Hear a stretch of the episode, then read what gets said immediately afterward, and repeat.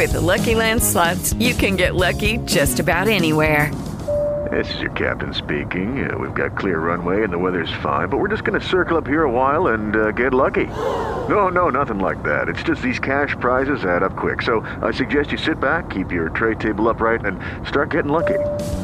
Play for free at LuckyLandSlots.com. Are you feeling lucky? No purchase necessary. Void where prohibited by law. 18 plus terms and conditions apply. See website for details. Lucky Land Casino asking people what's the weirdest place you've gotten lucky? Lucky? In line at the deli, I guess? Aha, in my dentist's office. More than once, actually. Do I have to say? Yes, you do. In the car before my kids' PTA meeting. Really? Yes. Excuse me, what's the weirdest place you've gotten lucky? I never win and tell. Well, there you have it. You can get lucky anywhere playing at LuckyLandSlots.com. Play for free right now. Are you feeling lucky? No purchase necessary. Void where prohibited by law. 18 plus. Terms and conditions apply. See website for details.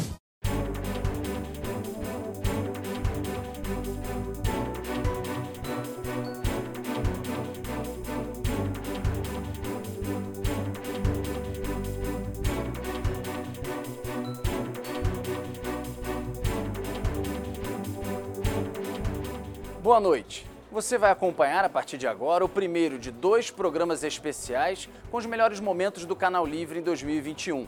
Nesta edição de hoje, ex-presidentes, governadores de estado, ministros do STF, integrantes do primeiro escalão do governo federal e outras personalidades do mundo político discutem os grandes problemas do país e a corrida presidencial do ano que vem.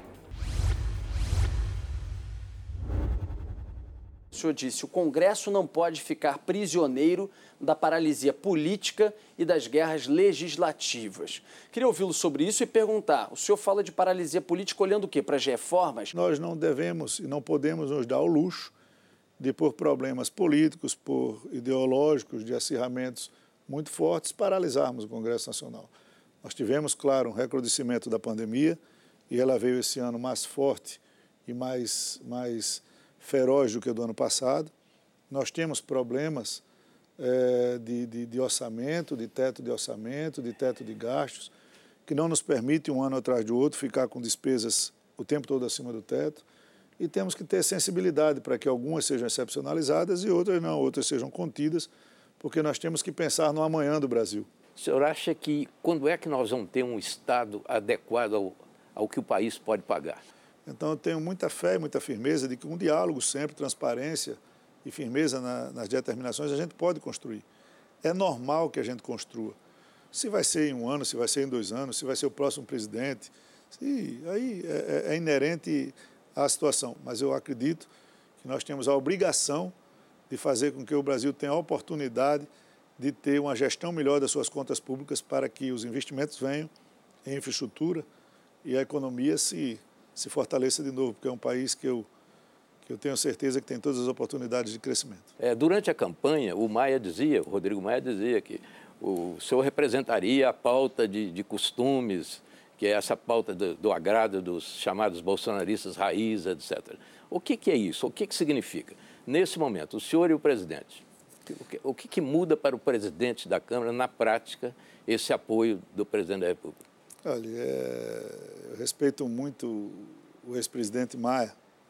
Ele acertou muito durante muito tempo do seu mandato e errou muito no final do seu mandato. Mas eu respeito.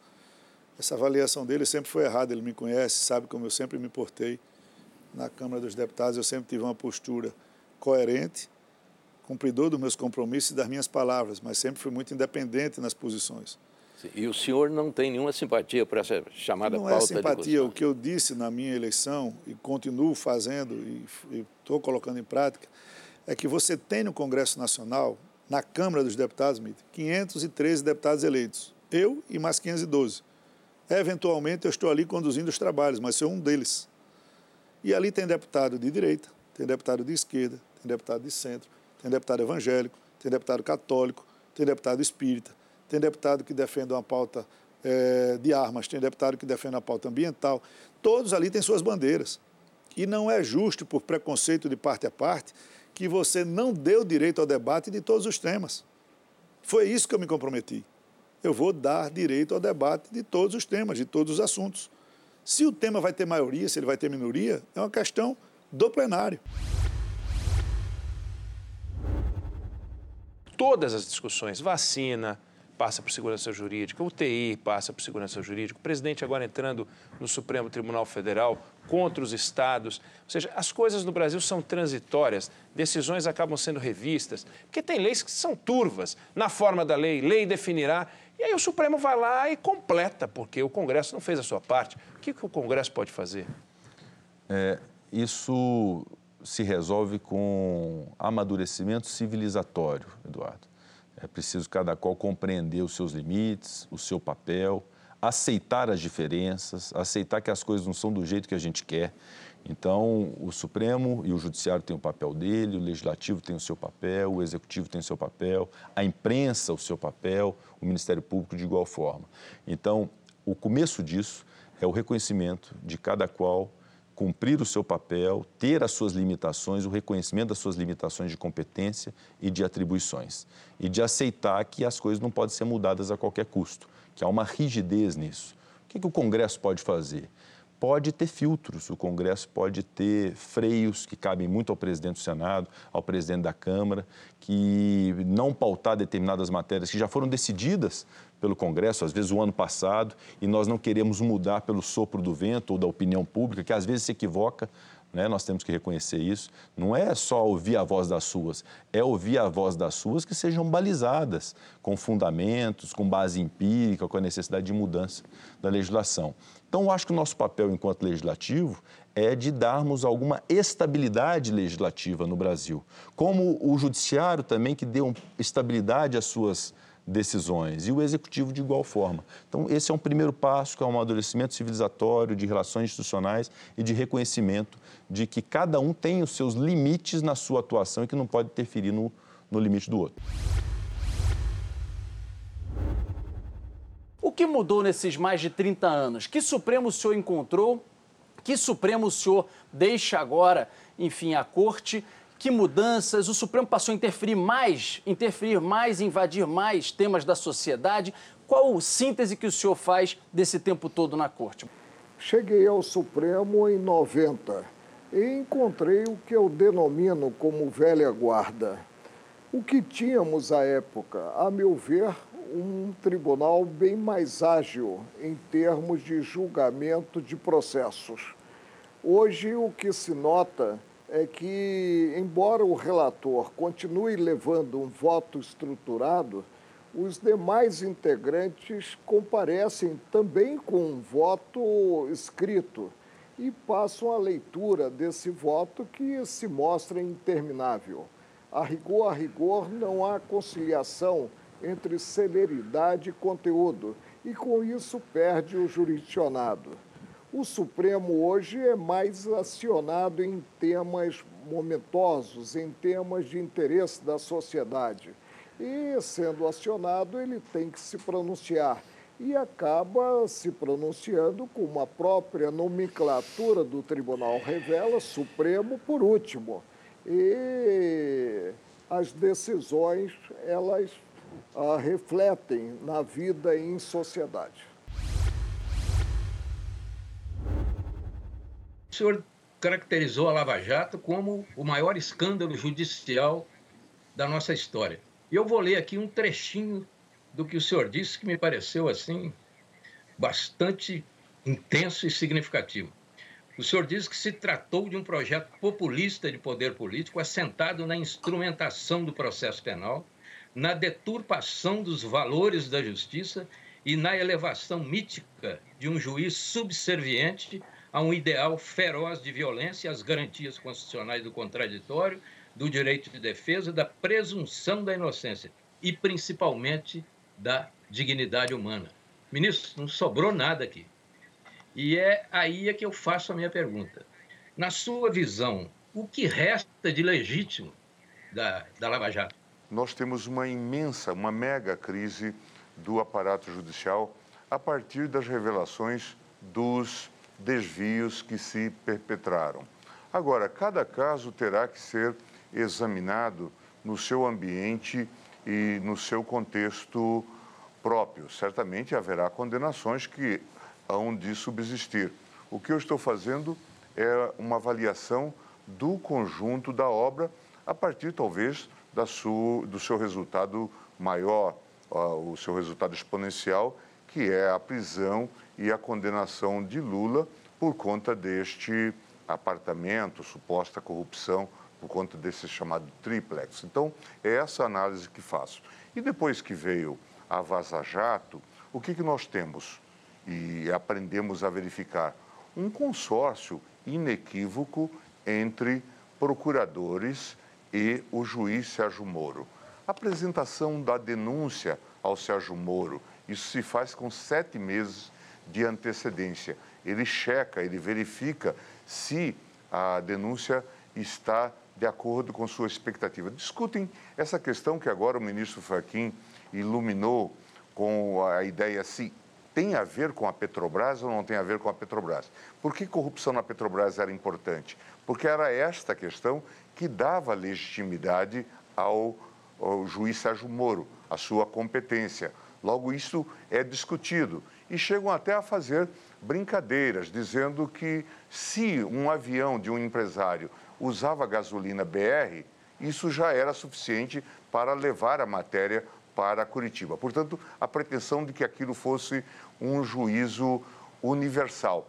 A combinação de ações, a combinação de ações também em relação à mídia, tudo isto revela que o modelo era um modelo impróprio, segundo os ditames da Constituição. Mas isso envolve mais coisas. A ação da polícia monitorando o advogado, isso fica bem evidente, em tempo real, dando-lhes notícia do que, que o advogado está fazendo no gabinete ou no escritório do Lula. Isto não tem nada a ver com um processo penal democrático. Eles até brincam, se você olhar, e isso está documentado, que eles se referem ao Moro como russo. E eles dizem que estão aplicando o Código de Processo Penal da Rússia. Quer dizer, todo esse contexto fala muito mal deste modelo. O consórcio com a polícia, o consórcio com a Receita Federal, tudo feito a um só tempo e de uma forma misturada sob a coordenação de um juiz. Isso não tem nada a ver com o nosso sistema de justiça. Ministro, nessa mesma linha, houve, houve por esses dias uma crítica é, forte por parte da Associação de Magistrados Brasileiros, por parte da própria Associação de Procuradores do Ministério Público, é, de que, a, na sua crítica né, à Operação Lava Jato, ao ex-juiz Sérgio Moro, haveria uma generalização, ou seja, haveria uma identificação de um problema mais profundo na justiça brasileira. O próprio ex-juiz Sérgio Moro ele tem dito, de, nos últimos anos, na verdade, que a sua, que a sua sentença foi confirmada no TRF4, portanto, na segunda instância, envolvendo três, três desembargadores que tiveram meses para analisar o caso, enfim, e não detectaram nenhum dos problemas de procedimento, enfim, de toda a investigação, de todo o julgamento, enfim, uma série de questões que, que, que pese foram em grande medida reveladas agora, já podiam, eh, digamos assim, é, serem percebidos ou analisados, ou enfim, já, já, se verificavam presentes naquele momento. Então, qual é a profundidade desse problema? Como é que o senhor identifica? Isso é um problema mais amplo da justiça brasileira? Em que momento houve, digamos assim, na sua visão, desvio de, de curso da justiça brasileira? Qual é a origem desta, desta, deste, deste, deste problema, deste desastre, enfim, desta configuração que o senhor identifica e qual é o tamanho disso na justiça brasileira? Não, eu não tenho a menor dúvida de que esta é uma crise profunda e é uma crise que afeta o sistema criminal de justiça.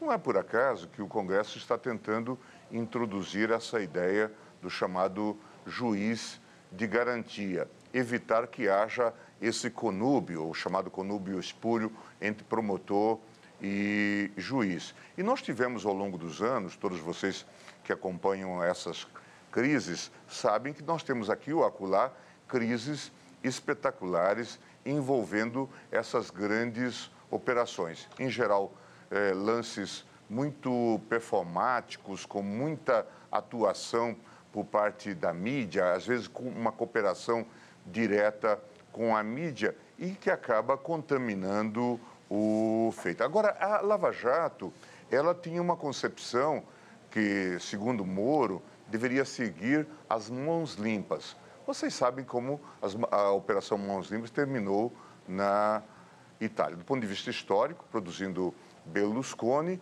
e, de fato, muito desmoralizado, inclusive com o encaminhamento de atores daquele procedimento para a, o ambiente político, sem bom resultado. Aqui, de certa forma, o que, que nós vimos?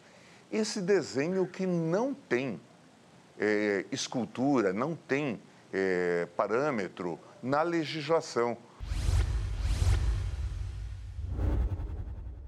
Ministro, quando o senhor encerrou o seu período como presidente do Supremo, numa entrevista coletiva, o senhor disse que o momento mais difícil foi quando o senhor abriu o inquérito das fake news. E o senhor ainda disse: a história vai colocar no devido lugar esse inquérito, considerando a importância dele para a democracia brasileira. E o senhor falava também de segmentos interessados em atacar a democracia. O senhor dizia também que era preciso inibir uma geração permanente de é, intimidações institucionais e instabilidades institucionais. Bom, depois falaremos mais especificamente da, das fake news. Mas a partir dessa avaliação que o senhor fez do quadro naquele momento, eu queria que o senhor avaliasse agora a atitude deste deputado. Esse deputado que foi devidamente respondido com 364 votos na Câmara e unanimidade no Supremo, mas ele deixou um discurso de uma agressividade enorme. Eu queria que o senhor situasse esse discurso desse deputado nesse quadro geral onde há forças Hello, it is Ryan, and we could all use an extra bright spot in our day, couldn't we? Just to make up for things like sitting in traffic, doing the dishes, counting your steps, you know, all the mundane stuff. That is why I'm such a big fan of Chumba Casino. Chumba Casino has all your favorite social casino style games that you can play for free anytime, anywhere with daily bonuses. That should brighten your day a little. Actually, a lot. So sign up now at chumbacasino.com. That's chumbacasino.com. No purchase necessary. VGW Group. Void were prohibited by law. See terms and conditions 18 plus. Tentando atacar a nossa democracia. Qual o tamanho disso? Quando foi aberto o inquérito, houve muitos questionamentos se poderia o Supremo abri-lo de ofício através do seu presidente, se poderia designar um relator. Ora, tudo isso foi feito com base no artigo 43 do Regimento Interno, que, como foi editado ainda sob a Constituição anterior, do ponto de vista constitucional, ele tem força de lei. Ele tem a mesma força, por exemplo, de um código de processo penal. E também nós vislumbrávamos ali a necessidade de uma defesa institucional, não só da corte, mas da própria democracia. Estes personagens que são alvos do inquérito das fake news têm uma capacidade de organização ou representam de alguma forma algum tipo de organização que coloca em risco a nossa democracia, ou seja, a nossa democracia é tão frágil assim que um personagem de segunda classe como esse deputado pode colocá-la em xeque?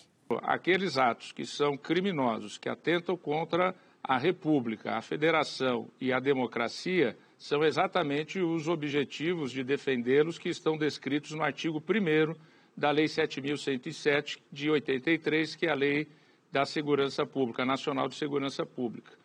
Por outro lado, essas atitudes, do ponto de vista criminal, elas devem ser combatidas e na defesa das instituições e do Estado Democrático. Agora, um segundo desdobramento mais amplo, que aí eu aproveito a fala, a pergunta, né? e esse é um diálogo, na verdade, que estamos aqui fazendo, não é? É, esse programa tem essa característica tão importante, que é nós não desconsiderarmos as razões que levam eleitores a votarem em determinados discursos. A sociedade tem que estar atenta a isso. Esse cidadão foi eleito legitimamente deputado federal. Ele fez um discurso que está sob investigação e já há uma denúncia formulada porque a princípio, ele abusou das suas prerrogativas e incidiu no seu discurso em afronta a dispositivos do Código Penal e da Lei de Segurança Nacional. Isso é uma coisa, a Justiça vai tratar dele através dos magistrados e da função essencial à Justiça, das funções, que é a advocacia que vai fazer a defesa dele e o Ministério Público que vai acusá-lo. Mas nós, enquanto sociedade, Mitre, Schuller, Oineg, não podemos desconsiderar que há uma série de insatisfações em segmentos da sociedade em razão de décadas de desigualdade social, econômica e cultural. E quando aparecem discursos fáceis de agir, então a culpa é das instituições, a culpa é da democracia. Eu queria aqui, se me permitisse, é, Mitre, dar um furo aqui a respeito da importância do inquérito. Já que nós mudamos de assunto, eu vou retomar ele só para dar um furo aqui em primeira mão para vocês, em deferência ao Canal Livre. É, o ministro Alexandre Moraes, autorizado por ele, eu não posso dar maiores detalhes a respeito, mas esse inquérito que combate as fake news e os atos antidemocráticos em quebra de sigilos bancários já identificou financiamento estrangeiro internacional a atores que usam as redes sociais para fazer campanhas contra as instituições, em especial o Supremo Tribunal Federal e o Congresso Nacional. Ou seja, está em curso o aprofundamento desses dados de investigação pelo ministro Alexandre Moraes, o que é gravíssimo. A história do país, Mito, você sabe muito bem, mostrou que isso levou no passado. Financiamentos a grupos radicais, seja de extrema direita, seja de extrema esquerda, para criar o caos e desestabilizar a democracia em nosso país. Nós estamos identificando isso, isso é gravíssimo, eu não posso dar maiores detalhes, mas é fundamental, é fundamental ir a fundo nesta questão. Que quem quer ser ministro do Supremo não pode ser PGR e vice-versa. Entendo que o senhor diga que não pode ser candidato, mas se convidado fosse pelo presidente, o senhor aceitaria? O convite não houve até este momento. Procurador, eu vou insistir um pouquinho nesse ponto. O senhor tem contatos visando pelo menos da parte dos seus interlocutores, a um lugar no Supremo. É sempre comum é, trocarmos é, informações, é, experiências. Todavia, eu tenho dito e insistido, é, eu não me candidatei a ministro do Supremo. O senhor falou de uma guerra nessa área de retórica e citou a imprensa. Mas qual é o papel do presidente nisso? O presidente ele coloca muita lenha nessa fogueira. A retórica política cabe aos órgãos éticos disciplinares dos poderes né? É, do ponto de vista da presidência da República. Se houvesse algum tipo de violação, caberia ao Congresso Nacional apreciar o eventual crime de responsabilidade. Uma trombada entre legislativo e executivo vai cair no colo do Procurador-Geral da República já essa semana, que é o relatório da CPI da Covid. Se esse relatório trouxer elementos contundentes serão, sobre participação de ministro e presidente serão da República... Serão tomadas isso... todas as providências. E vamos para a PEC, a PEC que muda o Conselho é, do, do, Ministério Público. O senhor, como Procurador-Geral da República, o senhor tem sido é, procurado aí, e aí? O que, que o procurador diz? A institucionalidade remete que um corregedor seja sempre alguém primeiro, de dentro da instituição, que esse corregedor seja eleito por seus pares. Isso ocorre em todas as dimensões do Estado brasileiro, nas polícias, na magistratura, ah, ah, nas Forças Armadas, na Defensoria Pública, na AGU. Eu me comprometi com os meus colegas classistas a buscar a solução, até mesmo na via judicial do Supremo Tribunal Federal, dessa questão. Se afinal até então não havia crítica ao comando do ministro Fernando à frente do Ministério da Defesa, o que aconteceu afinal para a troca, a troca dos comandos, o que de fato aconteceu para a retirada dele do cargo? Bem, nós temos duas situações distintas. Uma, uma é do ministro da Defesa, eh, general Fernando, e outra é dos comandantes militares. São situações completamente distintas. Eh, no nível ministerial, qualquer governo pode fazer a sua uma mudança é, de ministro sem, sem trauma político, porque é, é, normal, é normal em algum momento os governos fazerem uma, mexidas no seu, no seu quadro de ministros. Agora, os comandantes, eles são elementos operacionais, eles são comandantes operacionais, eles não estão nesse nível político.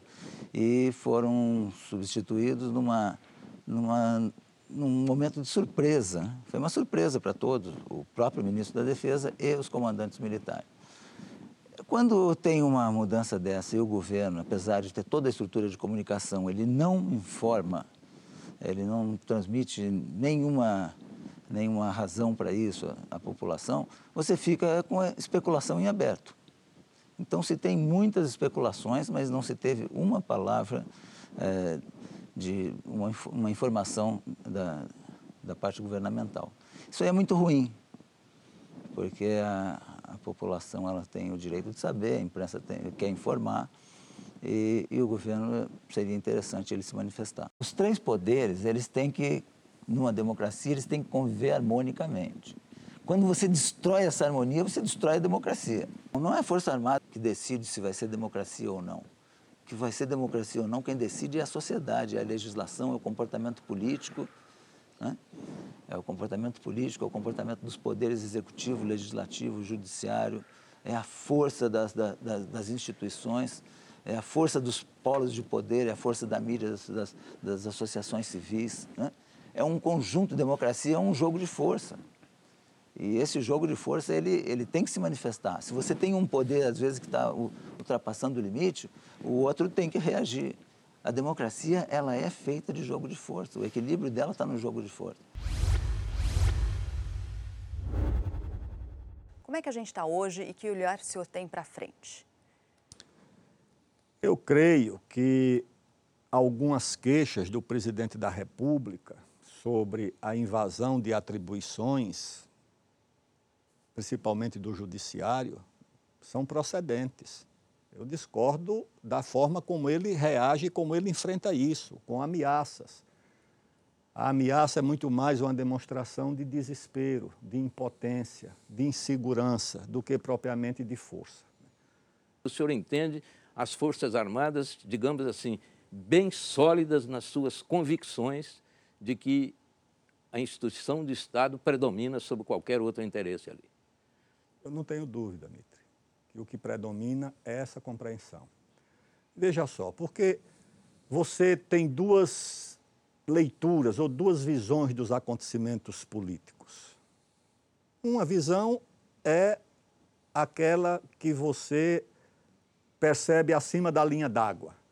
A outra é que está abaixo, não está na superfície. É, eu pergunto sobre essa, essa linha aí. na superfície reina uma certa agitação. Abaixo da superfície é um ambiente tranquilo. As Forças Armadas permanecem conscientes do seu papel. Vou dar só um exemplo. Quando eu era ministro da Defesa, nós atualizamos, por força de lei, que nos obriga de quatro em quatro anos a atualizar e enviar para o Congresso os dois documentos básicos, Política Nacional de Defesa e Estratégia Nacional de Defesa. São os dois documentos básicos que orientam a política de defesa e a estratégia para, para as três forças, para o Exército, Marinha e Aeronáutica. Nós enviamos esse documento, ele foi aprovado. O ministro Jugman, já no governo Temer, atualizou esse documento quase sem nenhuma mudança. Enviou para o Congresso. O ministro do presidente Bolsonaro, o ministro Fernando Azevedo Silva, enviou o mesmo documento.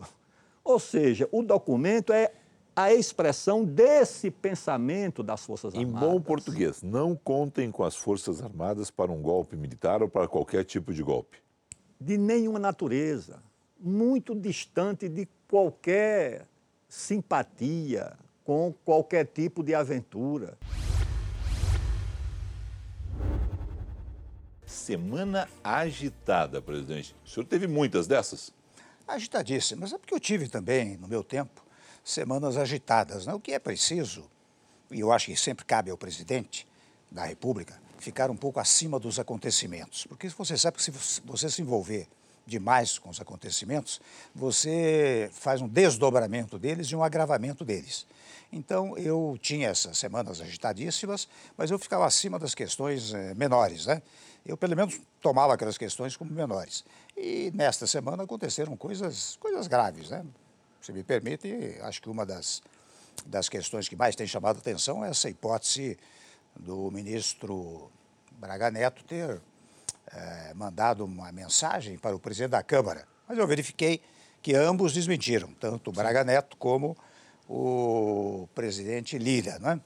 E eu acho que não se deve, a nossa função, pelo menos, penso eu, a função de todos, é, é não agravar demais as situações. Ao contrário, o país não pode ficar nessa, nesse distúrbio, neste confronto permanente, nesta ideia de não paz, não pacificação, até porque, convenhamos, por visto profissional, eu digo, isso viola a Constituição. Vocês sabem que a Constituição brasileira, logo no preâmbulo, e preâmbulo significa preambular, quer dizer, antes de entrar no texto, né, antes de caminhar, ela fala em pacificação interna e internacional. E quando vai ao texto constitucional, Mitre, você sabe que várias passagens da Constituição indicam a necessidade de paz interna e paz internacional. Mas eu acho que as pessoas, se leem a Constituição, não prestam reverência a ela. Mas, é... neste momento, havendo possibilidade ou não do impeachment, o fato é que o impeachment está aí, está na vitrine, está nos jornais e está nas preocupações do presidente, obviamente, e está também expressa na articulação política no Congresso. A gente nota que tem lá um, um movimento que visa aprovar reformas, etc., mas também defender o presidente, se for o caso. Como é que você está vendo essa mobilização ali dentro?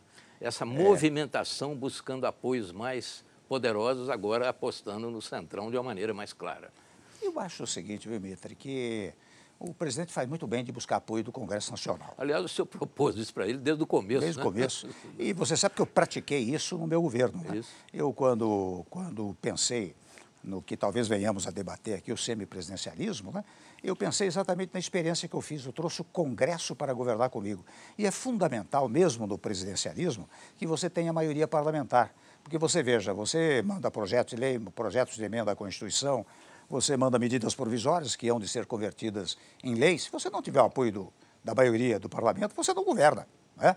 Primeiro ponto. Segundo ponto, você sabe que quem, quem produz o impeachment não é o Congresso Nacional. Quem produz o impeachment é o povo na rua. O povo, quando milhões de pessoas se manifestam em várias oportunidades, porque elas sensibilizam o Congresso Nacional. E daí o Congresso Nacional, é, de alguma maneira, acompanha a vontade. Foi o caso popular. da Dilma, né? Aquelas multidões. Foi, foi isso que aconteceu, é. não é? E, e, e, hoje em dia, eu acho que ele, essa história de chamar o Centrão, eu acho que, na verdade, tem que chamar o Congresso inteiro. Quem puder fazer parte da base parlamentar, tanto melhor. E até, com muita franqueza, eu tenho dito sempre o seguinte: às vezes eu vejo objeções da seguinte natureza. Ah, o Centrão não pode indicar ninguém, o Centrão não pode participar de coisa nenhuma. Ora, se um presidente da República, que depende do apoio uh, do parlamento. Disseram, olha, por coerência, deveria dizer, olha, não, não aceito indicação deste grupo, que este grupo não se comporta bem, qualquer coisa assim. Por coerência, deveria dizer, olha, também não quero o voto dessa gente. Ao dizer não quero o voto dessa gente, está perdendo não 100 governa. a 120 votos. Né? Então você tem. E, e esse, esse, pessoal que chegou lá, Bitri, não chegou levado por uma centelha divina, foi pelo voto popular. Tem espaço para uma terceira via? Qual é a sua visão sobre isso? Olha, eu acho, em primeiro lugar, porque é um equívoco nessa discussão, na medida que se pensa que a terceira via é em função do candidato. E não é. É em função do eleitor. Eu acho que a existência de uma terceira via é uma homenagem ao eleitorado. Porque você veja, em tese, você tem duas posições, digamos, radicais. Uma de um lado, outro de outro lado. Uh, se o eleitor não tiver opção, ele vai é, votar muitas vezes num ou no outro por falta de opção. Ou então, o voto em branco. E a minha preocupação é que, se houver isso, haverá muito voto em branco. Primeiro ponto. Segundo ponto, uh, se você tem uma terceira opção, é claro, como poder emana do povo, se o povo for lá e, e votar num dos radicais, uma, ou melhor dizendo, numa das eventuais radicalizações, muito bem, o povo quis, está decidido. Mas ele tem que ter uma opção. Por isso que a terceira via é uma opção em função do eleitorado. E eu acho que ela virá. Porque nós temos muito tempo ainda pela frente, viu, Schiller? Nós estamos trazendo 22 para 21, quando 21 é para cuidar da recuperação da economia e da pandemia. Aliás, muitas vezes eu digo, o presidente da República. It is Ryan here, and I have a question for you. What do you do when you win? Like, are you a fist pumper?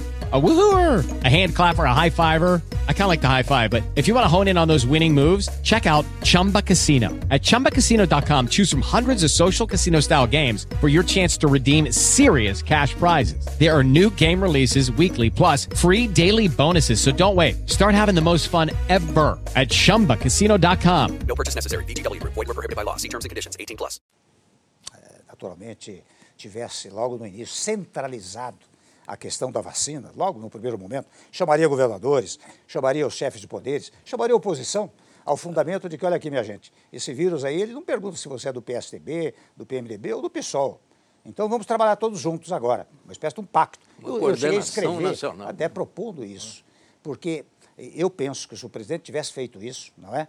Ah, até a história do lockdown, do fechamento, o povo ficou um pouco indisposto, mas se houvesse uma grande reunião de toda essa gente, e dissesse, nós vamos fechar por um mês, o povo compreenderia, percebe? Então, eu acho que se ele tivesse feito hoje, ele seria herói nacional. E, olha, seria difícil impedir a reeleição, porque o inimigo dele, por mais que ele tenha destinado bilhões para vulneráveis, para micro e pequena empresa, o inimigo dele hoje é a vacina. É. É verdade? E faltou a coordenação nacional, né, que É. seria elementar para enfrentar esse vírus. Claro. E nesse particular, há muitos candidatos a Qual é o seu candidato, terceira via. presidente? Fazer uma, qual é o seu candidato? Qual seria o seu candidato? Ah, nós vamos fazer uma nova entrevista em julho do Ah, ano que isso aí. eu- O centro, de novo, é a discussão do centro, ele continua atomizado, ele continua dividido, são vários nomes, e é essa questão: quem vai falar para o público, quem vai expressar o sentimento da nação? Isso ainda está longe de, de- de se alcançar. E a minha pergunta é: as lições de Eu vou- 2018 continuam absolutamente ignoradas? O que, que pode acontecer para que o centro se una para tornar mais, digamos, mais democrática essa eleição? E o centro também deve entrar na polarização. O senhor tem dito isso. Não adianta o centro neutro. Isso aí não resolve. Como é que o senhor vê isso? Eu vejo com preocupação. Não, não, não nada em, política nunca nada garante. É preciso que algum líder, quem é tem vários candidatos, pelo menos se atribui a eles a condição de serem candidatos do centro. Mas não adianta atribuir a eles. Ele tem que, o candidato tem que se jogar. Tem, e jogar significa tem que propor, tem que falar, tocar na- na- no coração e no, e no bolso das pessoas. né? Vamos cri- criar uma coisa nova e tal. Eu vejo com preocupação é, o que está acontecendo agora, que é uma espécie de, de partidarização do centro. Cada um vai para um lado, não sei o quê, há muitos centros, e, e não, e não pode ser um centro neutro. Num país como o Brasil, a desigualdade é grande, a pobreza é grande, o desemprego é grande, tem que ser um centro que olhe para o povo e que, ao mesmo tempo, saiba que não há como olhar para o povo sem ter investimento, sem ter crescimento da economia. As coisas não são separadas. Você tem que ter investimento da economia, mas tem que ter uma visão de solidariedade. Né? Bom, eu não, tenho, não vejo que, que exista isso já constituído. Ah, Por enquanto, as pessoas estão se colocando, eh, é cedo. Na verdade, no Brasil, a campanha, provavelmente dita, começa um pouco mais tarde, mas está chegando a hora. Eh, Por enquanto, eu não vejo alguém que tenha despontado com, realmente com força. Mas eu tenho a sensação de, de que falta comando, falta um caminho que seja consensual, que as pessoas digam, ah, esse homem tem razão, eu vou por aqui. Mas você não pode ter uma atitude, como está no poder, especialmente, de afastar.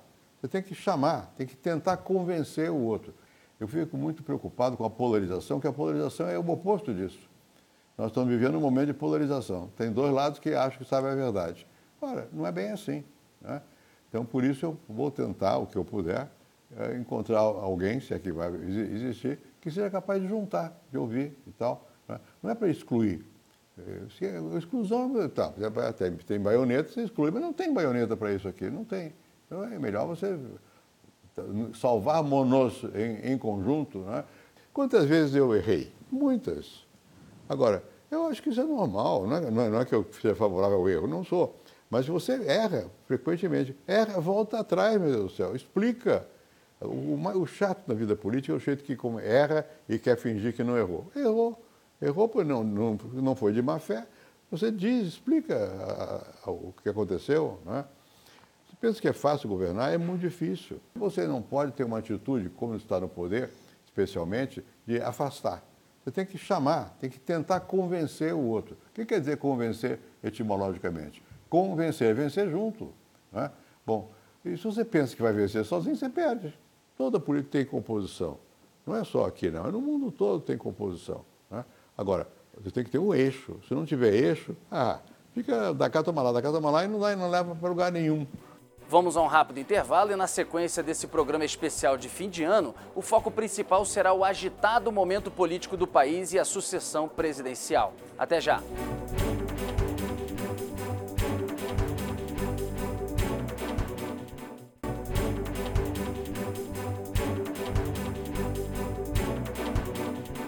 Voltamos com o Canal Livre Especial, que recupera alguns dos melhores momentos do programa em 2021. Já que o senhor vai para a quarta candidatura, o que lhe faz acreditar que dessa vez o senhor consegue realmente se eleger presidente da República? E já pegando o exemplo do ex-presidente Lula, que na quarta vez é, foi para Lula, Paz e Amor, alguns dizem que o senhor muitas vezes também é muito belicoso, vai muito para a briga. O senhor acredita também que isso pode ser, para essa eleição do ano que vem, uma aposta? O senhor, numa candidatura mais light, num perfil um pouco mais tranquilo, ou o senhor acha que isso é historinha, conversa fiada? Boa noite, mais uma vez. Bom, boa noite, é um prazer muito grande voltar aqui. É, por que, que eu acredito que é possível ganhar? Primeiro, porque é necessário que o Brasil celebre um novo, um novo modelo econômico e um novo modelo de governança política. E ainda que eu não esteja solitário nessa, nessa, nessa, nessa, nesse apelo para que a população brasileira finalmente nos livre dessa bola de chumbo que nos amarra ao passado, não é que a gente discuta as bases não é, de um novo modelo econômico e de uma nova forma de governança política que estão fazendo do Brasil a economia que menos cresce no mundo, e não é de hoje, é, eu diria historicamente, se tivermos em conta aí um tempo de três décadas, quatro décadas no Brasil. E a outra é uma questão popular, né? eu sou brasileiro, não, não, não desisto nunca. Né? E eu hoje estou mais maduro, a força da idade, eu tenho agora 63 anos de idade, e eu percebi ah, que muitas vezes uma frase mais forte, que é a expressão do meu, da minha indignação com as coisas do Brasil, eu poderia lhe dar aqui 50 números pelas quais a minha indignação só cresce, mas eu percebi que muitas vezes a expressão dessa indignação muito mais assusta do que comove. E a mensagem para um bom comunicador, que eu, eu tenho que ser, sem selo, não é? é? pertence a quem recebe a mensagem, não quem emite. Então, eu não me custa nada, sabe, aprender com alguns erros que eu cometi, pisei em algumas cascas de banana, mas eu estou muito mais maduro, muito mais experiente e, mais do que tudo, Rodolfo, a minha responsabilidade está crescendo muito. O momento brasileiro pede muito equilíbrio, muita severidade, muita autoridade, e eu não vou errar.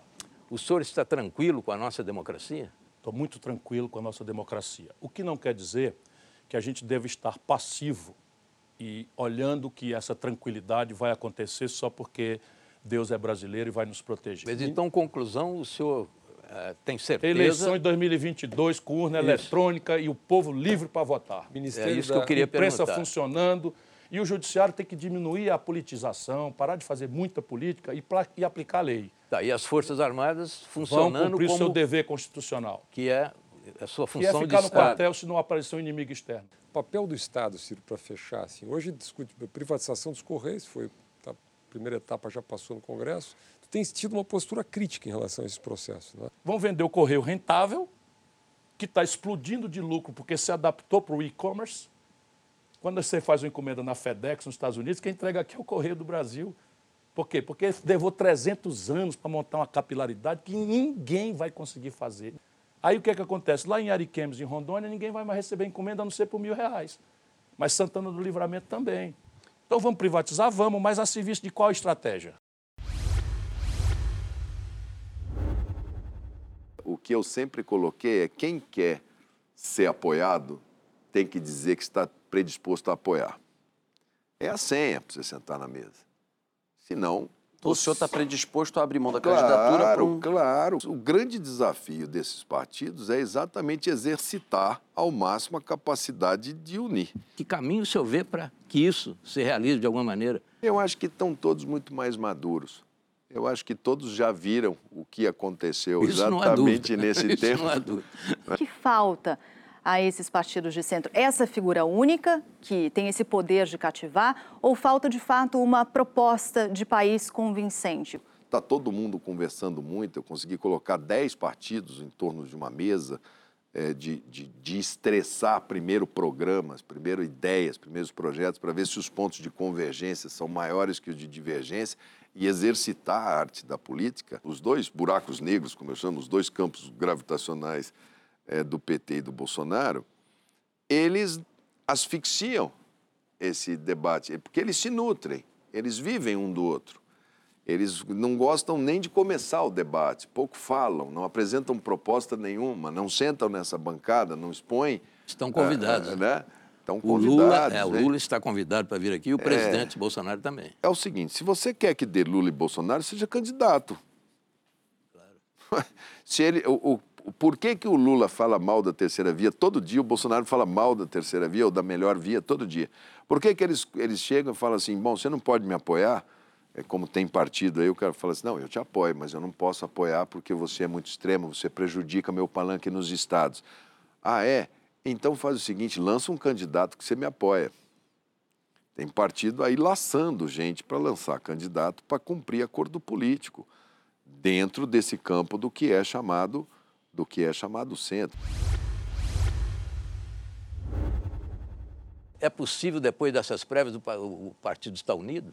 Eu não tenho dúvida alguma. Ah, prévias unem, prévias somam, prévias agregam, prévias fortalecem. Eu sou fruto das prévias. Nós não vamos fazer ah, nas prévias, Mitre, um debate para crucificar, para satanizar, para ferir os demais candidatos do PSDB. Nós vamos apresentar as nossas propostas para o Brasil. O que nós pensamos para a educação, para a saúde, para a habitação popular, para o desenvolvimento econômico, para as relações ah, internacionais, para a proteção ambiental, para o esporte, a cultura, para os valores humanos, para a defesa da democracia e da liberdade. É isso. Isso só engrandece um partido e só engrandecerá aqueles que participarão das prévias. Alguma possibilidade de o PSDB não ter candidatura própria o ano que vem? Nenhuma possibilidade. O PSDB terá candidatura própria o ano que vem. O PSDB ah, teve candidaturas próprias nos últimos 33 anos e por isso é que está fazendo prévias. Ah, as prévias, de novo, Mitre, fortalecem, engrandecem, agregam ah, e vão projetar o candidato que vencer as prévias. Aliás, todos nós estaremos juntos depois das prévias. Não há hipótese de o que vencer não ter o apoio dos demais e os que perderem não apoiarem o vencedor. Nós somos um partido e um partido chamado PSDB. O senhor acabou de falar do presidente Jair Bolsonaro. Desde é, houve- o senhor é, esteve junto com ele durante a campanha, né? É, chegou a viajar ao Rio de Janeiro naquela busca de apoio. Enfim, depois em algum momento se dissociou e há claramente hoje confrontos, brigas, discussões por Twitter, um afastamento total. O senhor não acha que um estado tão importante como São Paulo, um terço da nossa economia, enfim, a importância que tem, Uma boa pergunta para ele, né? o mais populoso, também para ele também, é, mais populoso do país, enfim. O senhor não acha que às vezes a gente deveria botar mais essa bola no chão diante de figuras tão importantes? Ou o senhor acha que não dá, tem que marcar posição? Ou o senhor, de alguma forma, também leva de uma forma estratégica como a polarização e o senhor ser o oponente de Jair Bolsonaro, presidente, nas posições que ele coloca? Queria lhe ouvir um pouco sobre isso. Rodolfo, não há como ser condescendente com Bolsonaro. Como é que pode haver condescendência com um genocida? Nós temos quase 560 mil mortos no Brasil. Metade dessas pessoas poderiam estar vivas agora. Não fosse o negacionismo do Bolsonaro, comprando cloroquina e não comprando vacina. E agora, quando começou a comprar vacina, descobrimos pela CPI que comprou vacina com propina. Alguém que não cuida do Brasil, que não zela pelo país, que agrediu a natureza, o meio ambiente, abandonou a região amazônica, que promove rachadinhas em família e acha que isso é normal. Não há condescendência com alguém assim. Ele tem que ser condenado, isso sim. Condenado pela CPI, que ele está respondendo, condenado pelas ruas, nos movimentos populares, que pedem fora Bolsonaro, e condenado também por tribunais internacionais, que vão julgar o genocídio que ele promoveu no Brasil pela falta de compaixão, pela falta de gestão na saúde pública e também no âmbito da justiça, muito provavelmente por corrupção. Não há condescendência. Eu não sou condescendente com criminosos. Nem você, nem o Mitre, nem a Thaís, nem as pessoas de bem que estamos assistindo aqui neste momento. Qual é o seu diferencial nas prévias? temos os nossos próprios estilos. Ah, o governador João Dória tem o seu estilo, não vou fazer uma análise do estilo dele, né? é conhecido pelas pessoas e eu respeito, ele ganhou as suas eleições dessa forma. Ah, eu tenho um outro estilo, Eh, eu considero o meu estilo algo, pelo que me convenceram alguns, que mais talvez o, o país esteja buscando em 2022. É, nunca saí em direção aos ataques fáceis a Lula ou Bolsonaro. Eu fiz, aliás, fiz, marco as minhas posições de diferença, mas sem a preocupação de atacá-los. A gente não pode oportunizar um novo segundo turno entre os extremos, entre os radicais, entre posições políticas que estão uh, fazendo um enfrentamento que é nocivo ao Brasil. Tem uma questão importante, parece óbvio, mas na prática isso não acontece. Que para alguém sentar numa mesa para discutir união de lideranças ou de candidaturas, qualquer um que participe dessa mesa tem que estar disposto a abrir mão da sua candidatura, senão não vale a negociação. Essa é a concordo. questão. O senhor concorda com isso? Eu concordo, porque a gente vai sentar à mesa com, com, muita disposição e vontade de ser candidato. Eu tenho vontade de ser, sim, candidato a presidente e presidente da República, mas não tenho uma ideia fixa, uma fixação que me faça um obstáculo a uma composição Uh, se isso for mais interessante para o Brasil, porque eleição não é sobre a capacidade individual de gestão ou capacidade política, é sobre também a capacidade eleitoral. Governador, por falar, é, enfim, em agenda, discussões, o senhor recentemente falou sobre a sua homossexualidade. Isso ganhou uma repercussão enorme. Primeiro, eu queria é, lhe perguntar como foi a recepção geral. Vimos muitas mensagens, pessoas apoiando nas redes sociais. Segundo, se isso será de alguma forma, diante de um país como esse, uma bandeira. Lembrando que o senhor é o primeiro governante que admite ser homossexual no Brasil. Prefeito, governador, presidente da República. E terceiro, alguns chegaram a dizer comentários do tipo que o senhor teria falado isso ou admitido nessa reta como se fosse algo de bandeira política eleitoral nessa corrida para a presidência da República. Queria lhe ouvir sobre esses pontos. Era uma decisão que eu já tinha tomado de falar sobre isso antes de terminar meu mandato. Tive a honra de ser prefeito da minha cidade, ser governador do meu estado e entendo que política, para além do que a gente pode fazer de gestão pública, de planilhas, de políticas públicas, de questões fiscais, financeiras, é também sobre ajudar a liderar, uh, não a impor, mas ajudar a liderar na direção correta do ponto de vista civilizatório. Eu não quero nem de longe me comparar com outras pessoas homossexuais, especialmente pessoas né, a gente vê transexuais, por exemplo, com um, um, preconceito absurdo sobre elas uh, ou eles, enfim, e que, e que tem tantos outros problemas, pessoas mais pobres, pessoas que são transexuais, pobres, negras, né, ou seja, um, um conjunto de preconceitos ali. E eu, como um homem branco com tantos... Uh, de uma família de servidores públicos, né, com uma boa condição financeira, uh, tive tantos outros privilégios, vamos dizer aqui, que eu não quero nem, nem me alçar à condição de ter sofrido o que outras pessoas sofrem. Mas entendia que pela posição que eu ocupo era importante ajudar a mostrar, olha, né, sou gay e isso não interfere na minha capacidade de fazer a minha contribuição uh, numa atividade que eu escolhi para a minha vida e fiz profundas transformações no meu estado, na minha cidade, sendo um homem gay. Senhor acha que a oposição vai conseguir se organizar razoavelmente? Eu acho, Mitre, que a gente não vai conseguir ter uma organização plena. Porque há muitas fissuras, muitas mágoas, muitas, enfim, um processo muito difícil para o, no passado. O que eu acho positivo é que todos aqueles que não é, desejam a continuidade desse caminho errado para o Brasil se manifestem. Se você vai estar junto ou separado, eu acho, sinceramente, um debate acessório. Eu, sinceramente, sou um torcedor da terceira via entusiasmado, porque mas seria o... uma, civiliza... uma, uma civilização do processo político do Brasil. Mas se o Bolsonaro não for para o segundo turno, que ainda é uma hipótese distante, né? nesse momento ele ainda Muito está distante, indo. Sim. Se ele não for, a polarização inevitável, por exemplo, do segundo turno, será muito diferente. Sim, claro. Muito diferente em termos mesmo de qualidade política. Sem dúvida, seria muito melhor.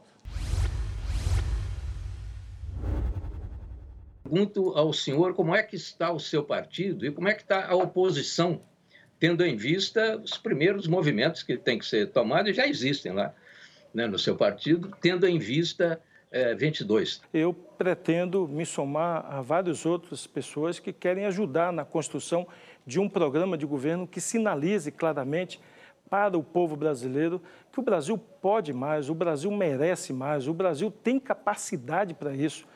Nós temos um país rico em possibilidades, rico em alternativas de gestão. Nós temos experiências extraordinárias nos estados, em vários estados, que podem ser apresentadas à população, experiência na área de educação, de ciência e tecnologia, experiência na gestão de saúde, na, nos investimentos de infraestrutura, nas parcerias público-privado. Então, temos muita coisa para apresentar ao Brasil, do Brasil que é viável, do Brasil que é possível gerar emprego, melhorar a vida do povo.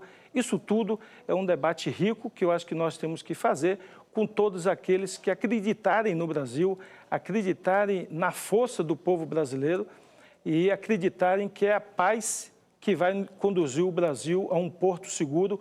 Não é a guerra, não é o ódio, não é o conflito, e sim a união dos brasileiros que vai nos levar a, a um momento de desenvolvimento, de geração de emprego e melhoria da vida do povo. Acho que a gente tem que trabalhar é, para ver se 2022 a gente tem uma é, eleição democrática, onde vença o melhor. Não posso negar que estou bastante animado não é, com as possibilidades do meu campo político. E o país precisa, precisa de uma transição, uma transição capaz de uma reconstrução nacional pós-Covid, pós tudo isso que aconteceu. Já vinha com problemas antes da, do coronavírus e ainda a necessidade da gente ter um bom entendimento. Eu acho que é, o país viveu um momento de crescimento do ódio, crescimento é, da desarticulação, da, da uma falta de unidade nacional, e isso não é bom. Eu acho que precisa ter uma moderação, uma condição da gente olhar para frente. Somos um país extraordinário. Eu viajo é, pelo mundo e olho assim, o, o, o, o país deste século é o Brasil. Dentro do Brasil é o Nordeste, e dentro do Nordeste o Piauí. Como é que está a posição do Brasil perante o mundo do ponto de vista econômico e do ponto de vista do respeito ao meio ambiente? Primeiro, Mito, o Brasil tem que definir o que ele quer ser para as próximas gerações com relação ao uso uh, da sua biodiversidade. Não podemos, de maneira alguma, nos omitir a este debate como um país que está disposto a conversar com a Europa, está disposto a conversar com os Estados Unidos, a conversar com a China, mas está disposto pra, a propor de que o debate deles é indústria limpa.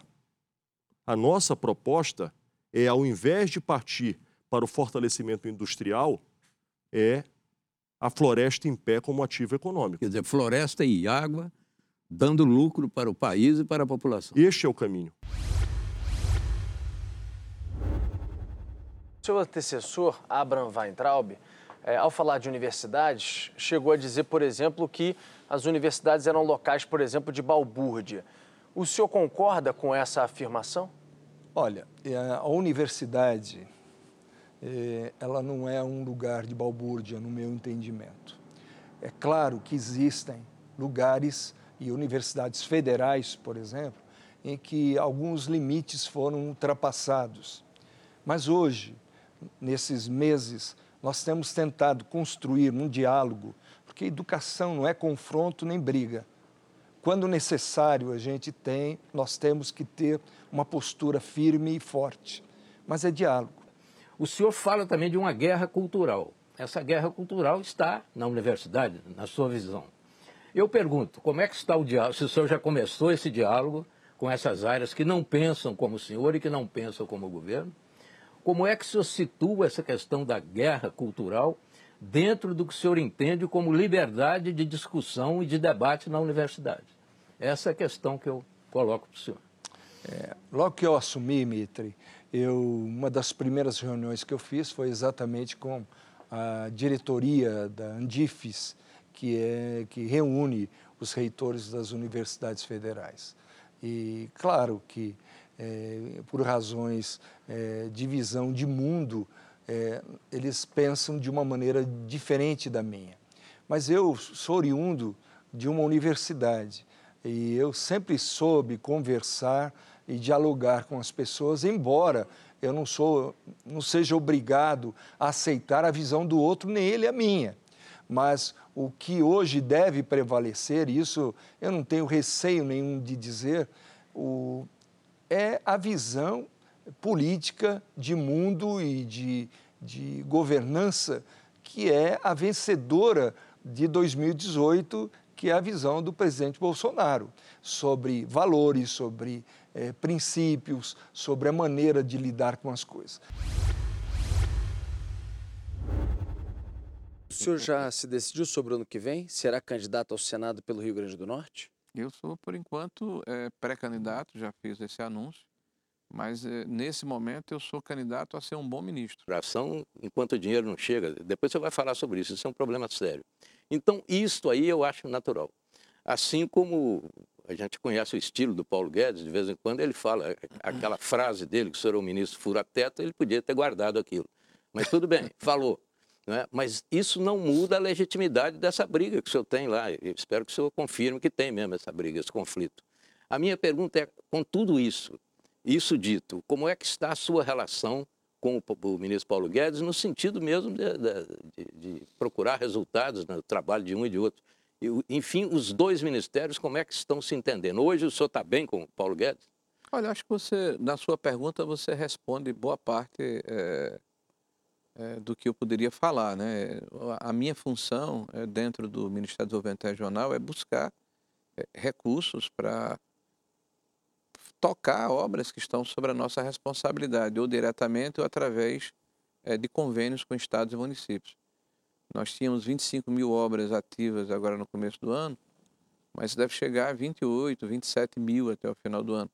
Como nós entregamos nesse ano e nove meses, dois anos, mais de 8 mil obras, então você imagine que é uma que é um cipoal aí, é um, é um corolário, é uma, é uma enorme extensão de ações que precisam é, serem demarradas. Né? Na hora em que uma obra é paralisada ou abandonada, há um prejuízo. É o pior é, negócio do forte, mundo é a obra parada.